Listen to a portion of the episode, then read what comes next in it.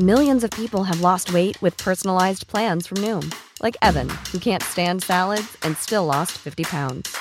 Salads, generally, for most people, are the easy button, right? For me, that wasn't an option. I never really was a salad guy. That's just not who I am. But Noom worked for me. Get your personalized plan today at Noom.com. Real Noom user compensated to provide their story. In four weeks, the typical Noom user can expect to lose one to two pounds per week. Individual results may vary.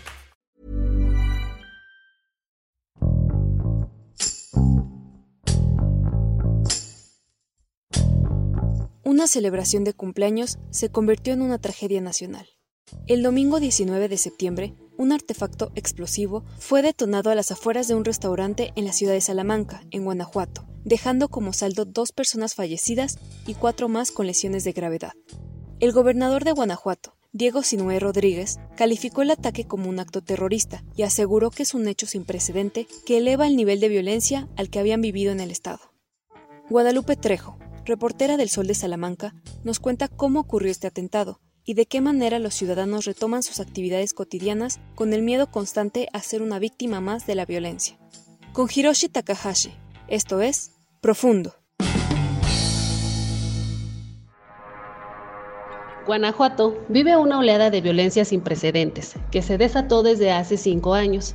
Esto debido a la aparición de dos grupos criminales que pelean el control del Estado. Siendo más específicos, el cártel de Santa Rosa de Lima, liderado en ese entonces por José Antonio N., alias El Marro, hizo de El Huachicol, término denominado a la extracción ilegal de hidrocarburos de los ductos de Pemex, un negocio millonario que trajo consigo la aparición de grupos criminales a la zona, en este caso, hablamos del cártel de Jalisco Nueva Generación, quien en su afán por dominar el territorio generaron muertes y ataques armados que terminaron con la vida de miles de personas. Salamanca es una ciudad que cuenta con más de 300.000 habitantes. En ella se encuentra la refinería Ingeniero Antonio M. Amor, la cual es una de las fuentes principales de trabajo de la región.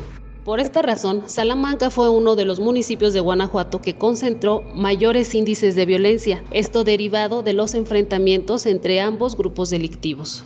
Sin embargo, para 2019, otro acontecimiento conmocionó a los salmantinos. Fue en la madrugada del 9 de marzo cuando un comando armado ingresó hasta un centro nocturno denominado Las Playas y comenzó a disparar contra los asistentes del lugar, resultando de este atentado 15 personas fallecidas y 5 heridos. Esto, de acuerdo a los datos proporcionados por la Fiscalía General del Estado de Guanajuato. El 15 de marzo del 2020, un año después de lo ocurrido en el bar Las Playas, sucedió otro ataque, ahora en un restaurante bar llamado La Típica.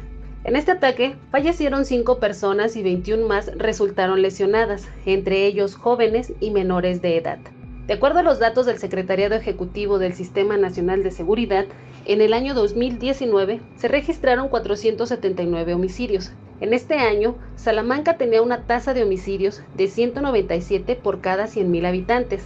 Fue así que el gobierno federal incluyó al municipio dentro de las 15 ciudades más violentas del país, pues concentraba el mayor número de víctimas de homicidios dolosos, esto de diciembre del 2018 a noviembre del 2020.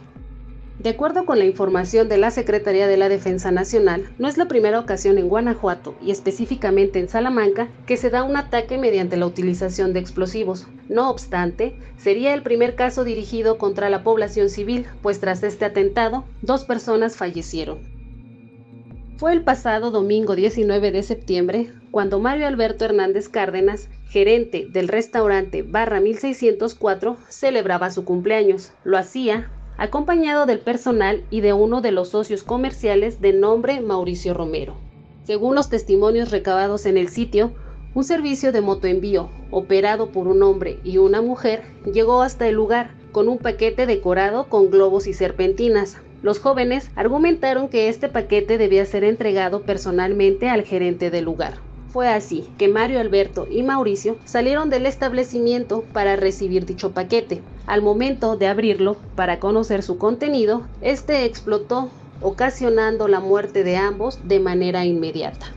En ese momento, los comensales y las personas que circulaban por el lugar fueron testigos de un hecho sin precedentes en Salamanca, pues nunca antes un artefacto explosivo había cobrado la vida de personas trabajadoras.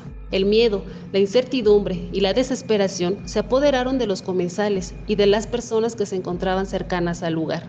En este hecho, también resultaron lesionados cuatro personas más, quienes fueron trasladadas en código rojo a recibir atención hospitalaria. Se trata de Everest Eduardo, de 33 años de edad, quien se desempeñaba como músico en el lugar. Tras la explosión, Everest presentó un edema cerebral que lo mantiene internado en el hospital del municipio de Irapuato, donde su estado de salud se reporta como crítico. Otro de los heridos por la explosión de este artefacto es Jesús Almanza Tolentino, de tan solo 19 años de edad, quien al día de hoy se encuentra intubado y con riesgo de perder una de sus extremidades, pues sufrió quemaduras externas e internas que lo mantienen en un estado grave. En tanto, el operador del servicio de motoenvío también se encuentra en estado crítico, sin embargo, no se han dado a conocer mayores datos sobre su estado de salud.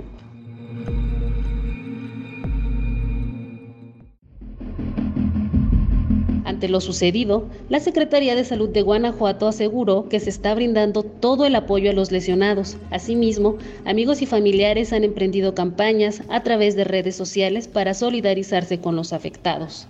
Hasta el momento, de los responsables del ataque poco se sabe. Esto a pesar de que horas después de lo sucedido, representantes del gobierno federal, estatal y municipal se reunieron en Salamanca, donde acordaron llevar a cabo labores de inteligencia necesarias para contribuir a evitar este tipo de ataques. En la sesión encabezada por la alcaldesa de Salamanca, Beatriz Hernández Cruz, participaron el secretario de Seguridad del Estado, Álvar Cabeza de Vaca, el fiscal general del Estado, Carlos Amarripa Aguirre, David Carmona Álvarez, representante de la Fiscalía General de la República, y el comandante de la 16 Zona Militar, mayor Sergio Ángel Sánchez García.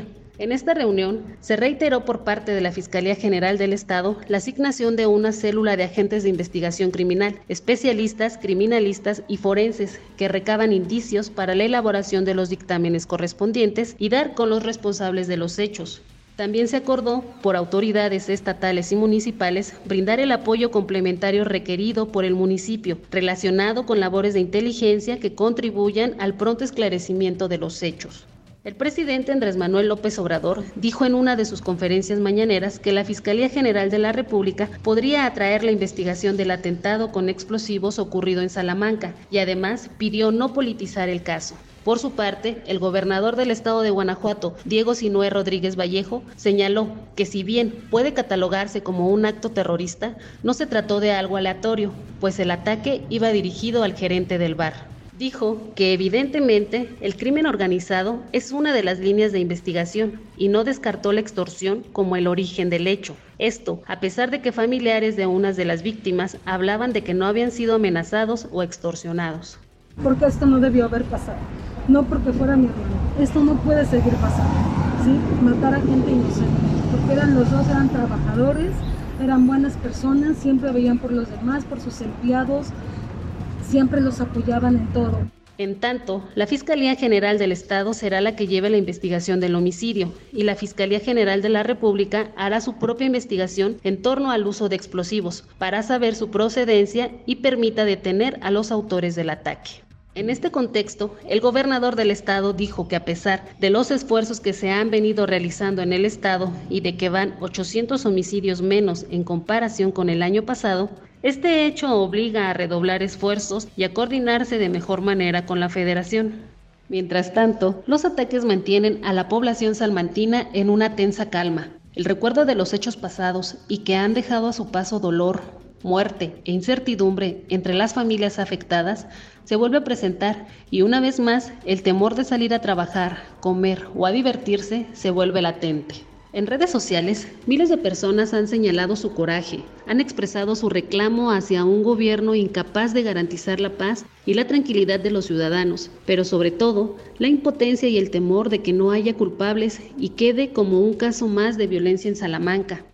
Diferentes sectores económicos, empresarios y restauranteros se han manifestado al respecto y han hecho un llamado para reforzar las estrategias de seguridad, pues este tipo de ataques generan a la población el temor de salir a los espacios públicos y de convivencia. Este hecho también ha generado que los prestadores de servicios de motoenvíos establezcan nuevas estrategias que garanticen la seguridad de repartidores y usuarios, por lo que han pedido a la población su comprensión ante las medidas que estarán implementando. A raíz de los actos violentos que han lacerado Salamanca y de este ataque con explosivos, ser un comunicador se ha convertido en un trabajo desafiante. Y por qué no decirlo, hacer la cobertura de este tipo de sucesos genera temor de que otro ataque pueda suceder mientras realizas tu trabajo.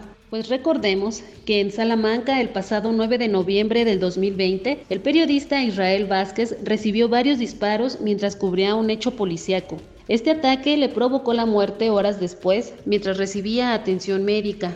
Aunque este hecho generó la creación de protocolos de protección al medio periodístico, donde se establecen prácticas a realizarse antes, durante y después de una cobertura policíaca, no ha sido suficiente para garantizar la seguridad del gremio, pues los atentados ya no solo son contra personas involucradas en el crimen organizado, sino contra la sociedad civil, sin importar si hay niños, mujeres, hombres o adultos mayores inocentes.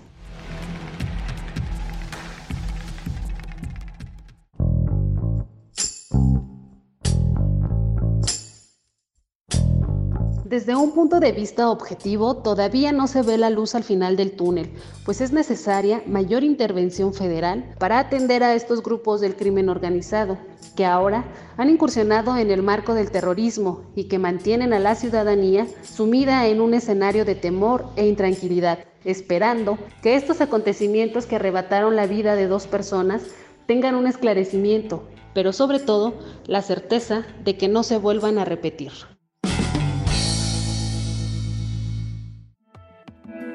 Te invitamos a suscribirte a nuestro podcast a través de las plataformas de Spotify, Apple Podcast, Google Podcast, Deezer y Amazon Music, para que no te pierdas ningún episodio. También nos puedes escribir a podcast.om.com.mx o en Twitter podcastom. Te recomendamos escuchar Economía Pesada, un podcast donde nuestros mejores reporteros de finanzas explican de manera clara y directa la actualidad económica de México. Hasta la próxima. Esto es Profundo. Un reporte a fondo de la Organización Editorial Mexicana. Hey, folks, I'm Mark Marin from the WTF Podcast, and this episode is brought to you by Kleenex Ultra Soft Tissues your ally to help tackle your allergy symptoms this season. I love the change of seasons, but nobody loves pollen and all those other things floating in the air that make you sneeze during this nice weather. Kleenex Ultra Soft tissues are hypoallergenic and allergist approved. So fight back against watery eyes and runny noses without worrying about irritating your skin. For this allergy season, grab Kleenex and face allergies head on.